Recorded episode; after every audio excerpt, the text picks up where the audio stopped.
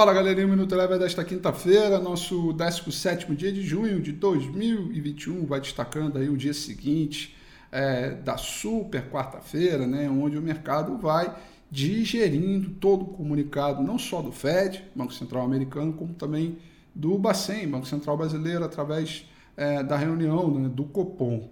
Lá fora, uh, os investidores vão digerindo a ideia de que a normalização de política monetária, ou seja, a elevação de juro, vai acontecer mais cedo daquilo que se esperava, né? em que o Banco Central americano reconhece que há uma pressão inflacionária e que talvez ela não vá ser temporária, como ele vem dizendo, e que, portanto, a partir desses choques poderão ter ajustes aí ao longo do tempo. Com isso, foi oscilando no terreno positivo, terreno negativo, é, acabando fechando praticamente estável. O SP 500 caiu 0,04%, com o Nasdaq, que começou o dia muito em queda, foi recuperando terreno e subiu 0,87%, mais uma vez o índice Nasdaq. O índice mercado emergente também subiu alta de 0,55%. O petróleo viveu um momento aí de boa correção, afinal de contas, a própria alta do dólar contra as moedas no mundo inteiro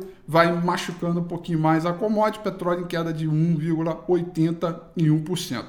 Por aqui, dólar também em queda junto com o petróleo, mas isso por conta desse ajuste. Né? O mercado foi é, empinando a curva, fazendo o ajuste relacionado à porta aberta para não só uma elevação de 0,75, mas pode ser, pode ser até de 1%, dependendo das condições é, de mercado. O dólar ficou mais fraco ao longo de todo o dia, embora não tenha perdido a mínima de ontem, quando o dólar chegou a visitar níveis abaixo dos cinco reais. Por isso, o dólar em queda de 0,80%, deixando a mercê e diminuindo um pouco a pressão vendedora. O Ibovespa fechou em queda, abriu em queda, fechou em queda ao longo de todo o dia, aí, queda de 0,93%, perdendo a região dos 129, 130 mil pontos e por muito pouquinho também não perde aí os 128 é, mil pontos. Destaque negativo para ações do Ibovespa ficaram para as Braskem, que caíram 5,38%, e destaque positivo para as ações do Banco Inter, que subiram 5,35% na sessão de hoje.